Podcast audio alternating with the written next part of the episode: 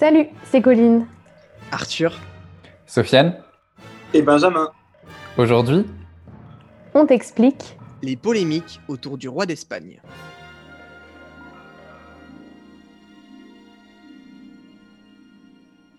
le 23 février dernier, l'Espagne célébrait les 40 ans de l'échec de la tentative de coup d'État qui avait failli faire replonger le pays dans une dictature militaire. 40 ans que les citoyens espagnols doivent leur liberté à un homme, une tête couronnée, Juan Carlos Ier. Mais le héros de cette part d'histoire du pays était absent de la cérémonie, et c'est son fils, le roi actuel, qui s'est chargé du discours. Mais pourquoi cette absence? Raison de santé? Un protocole sanitaire à respecter? Rien de tout cela.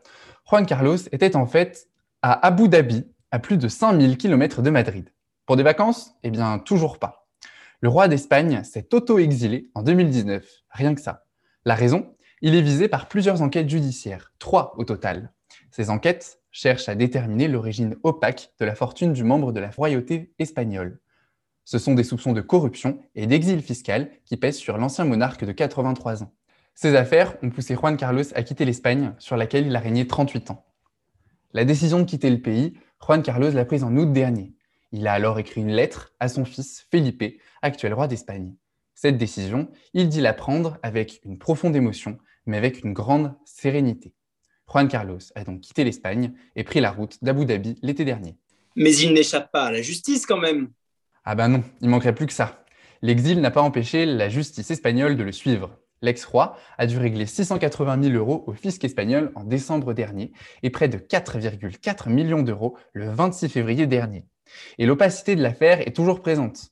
Le lendemain du dernier versement, plusieurs médias, dont les quotidiens El País et El Mundo, affirment que cette ardoise a pu être réglée grâce aux prêts d'une dizaine d'amis, hommes d'affaires et aristocrates. Il semblait, en effet, peu probable que l'ancien roi puisse rassembler une telle somme. Le mal de la corruption et la mauvaise image qui va avec ont éclaboussé toute la royauté. Et ça, l'actuel roi Felipe, fils de Juan Carlos Ier, l'a bien compris. Depuis son ascension au trône, il a pris des mesures pour améliorer l'image de la couronne en retirant, par exemple en mars 2020, à Juan Carlos sa dotation annuelle de près de 200 000 euros. Mais le chemin pour redorer le blason de la couronne espagnole est long, n'est-ce pas Arthur? Oui, Juan Carlos n'en est pas à son coup d'essai. Alors plutôt très bien vu par son peuple, en 2012, c'est une partie de chasse à l'éléphant au Botswana qui ébranle sa popularité.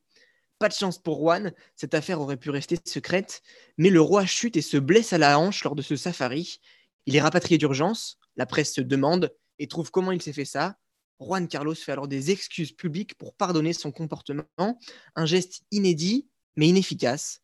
En pleine crise économique, le voir s'adonner à des pratiques dites de luxe déçoit le peuple espagnol. Il ne se sent plus soutenu par le monarque. Le roi entame alors une descente infernale. La même année paraît l'affaire du dossier Nos, un scandale s'étalant jusqu'en 2018 qui empêtre sa fille Christina et son gendre dans une enquête pour abus de pouvoir et fraude fiscale. Le gendre du roi, alors président de cette société, aurait surfacturé des événements à des collectivités locales, détournant ainsi de l'argent public. L'exemple le plus fort est la salle de sport Palma Arena, construite au Baléares pour les championnats du monde de cyclisme. Le budget a été trois fois supérieur à celui prévu au départ, et c'est le gouvernement qui avait mis les subventions supplémentaires qu'il fallait, plusieurs millions d'euros qui ont terminé directement dans les coffres de noces, donc dans les poches du couple princier. Aïe, ça pique quand même ce genre de truc quand on est roi.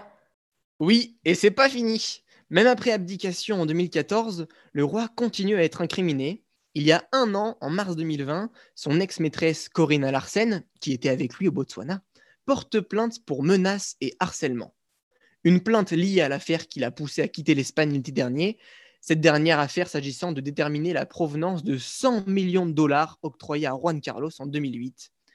Cette même maîtresse a révélé dans la presse que cette somme a été versée par l'Arabie saoudite pour que le roi accepte un contrat de 6,7 milliards d'euros pour la construction d'une ligne de TGV entre la Mecque et Médine à un consortium d'entreprises espagnoles. D'autres journaux, comme le quotidien suisse Tribune de Genève, ont affirmé que l'argent aurait été caché sur un compte suisse pour échapper aux impôts espagnols. Corinna Larsen, quant à elle, a reçu 66 millions de dollars de l'ancien roi sur son compte en banque personnelle peu après cette transaction, peut-être pour garder le silence. Suite à la nouvelle parution de ce scandale, son fils, le roi actuel Felipe VI d'Espagne, a annoncé qu'il renonçait à l'héritage de son père et, comme Sofiane l'a dit, qu'il lui retirait sa pension de 194 232 euros par an. Maintenant que vous connaissez les casseroles que tire derrière lui Juan Carlos, Benjamin va vous raconter son histoire personnelle. Mais qui est Juan Carlos Ier? Roi pendant 38 ans, ce souverain a été pendant longtemps l'incarnation d'une Espagne nouvelle avant de voir sa réputation se ternir. Mais ne mettons pas la charrue avant les bœufs, commençons par le commencement. Juan Carlos est un Bourbon, fils du prince héritier d'Espagne et descendant direct de Louis XIV. Rien que ça. Sa famille, écartée du pouvoir, s'exile à Rome dans les années 1930, où il naît, avant de venir vivre en Espagne. Un épisode tragique de son adolescence, régulièrement cité dans les biographies, Juan Carlos a tué son frère Alfonso en jouant avec un pistolet qui lui avait été offert par le général Franco. Époque traumatisante pour le jeune homme, vous l'imaginez, qui se retire un temps dans un monastère. Il finit par se marier avec Sophie de Grèce, avec qui il aura trois enfants, dont l'actuel roi Felipe. Très jeune, le général Franco prend Juan Carlos sous son aile, puis le nomme à divers postes à responsabilité, jusqu'à l'année 1969, où il le désigne comme son successeur en lui accordant le titre de prince d'Espagne. Ainsi, le 22 novembre 1975, deux jours après la mort du dictateur Franco, Juan Carlos devient roi d'Espagne. Une page de l'histoire de l'Espagne qui se tourne et une nouvelle que Juan Carlos choisit d'écrire à sa manière puisque Juan Carlos Ier élabore une véritable transition démocratique pour son pays. Le successeur de Franco parvient à unifier l'armée et les régions d'Espagne. Il redonne un rôle à son pays sur la scène internationale et mieux que tout cela, il fait échouer un putsch en 1981, un coup d'État militaire par une prise d'otage dans le Parlement. Eh bien, Juan Carlos parvient à tenir les rênes et contrairement à ce que tout le monde pouvait penser à ce moment-là, le coup d'État échoue puisqu'une grande partie de l'armée soutient le roi. Dès lors, tous les partis politiques le respectent et la démocratisation du pays peut s'accélérer.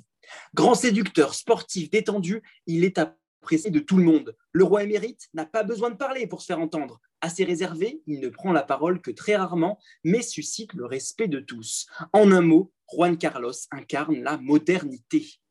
Ce que tu nous décris là, Benji, ce n'est pas du tout l'homme dont on entend parler aujourd'hui. Que s'est-il passé?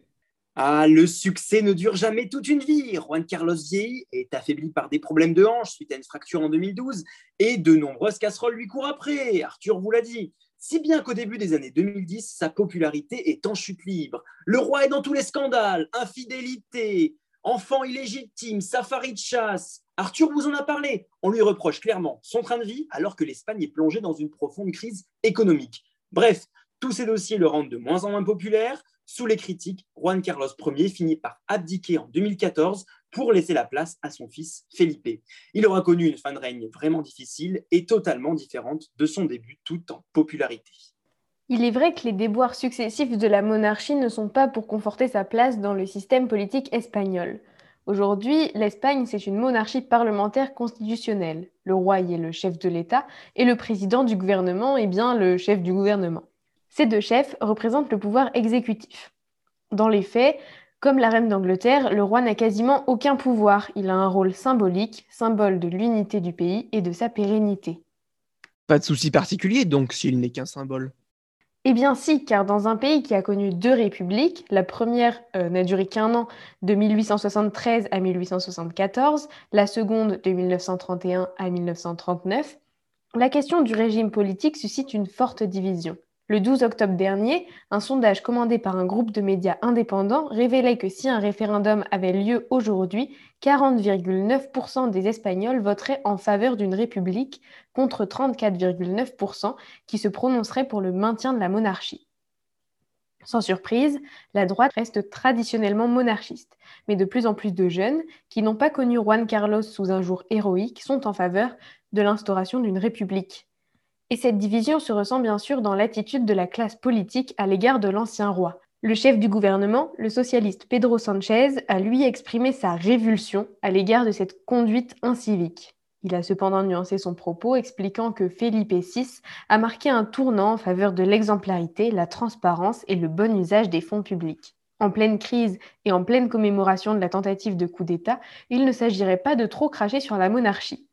Candido Mendez, ancien secrétaire général de l'Union générale des travailleurs, a souligné le service fondamental qu'il a rendu à la société espagnole. Felipe VI a rappelé que le roi Juan Carlos a assumé en tant que chef d'État sa responsabilité et son engagement vis-à-vis de la Constitution. Sa fermeté et son autorité furent déterminantes pour la défense et le triomphe de la démocratie. L'antimonarchisme des indépendantistes catalans, mais aussi sa vie d'exilé et sa santé fragile, lui font peut-être regagner l'estime de certains. Donc tout va bien s'il regagne l'estime de ses compatriotes De certains, oui, mais pas de tous. Ces sept petits partis politiques indépendantistes et d'extrême gauche ont refusé d'assister aux commémorations du coup d'État. Leur raison, ils estimaient qu'elle servait à blanchir la monarchie.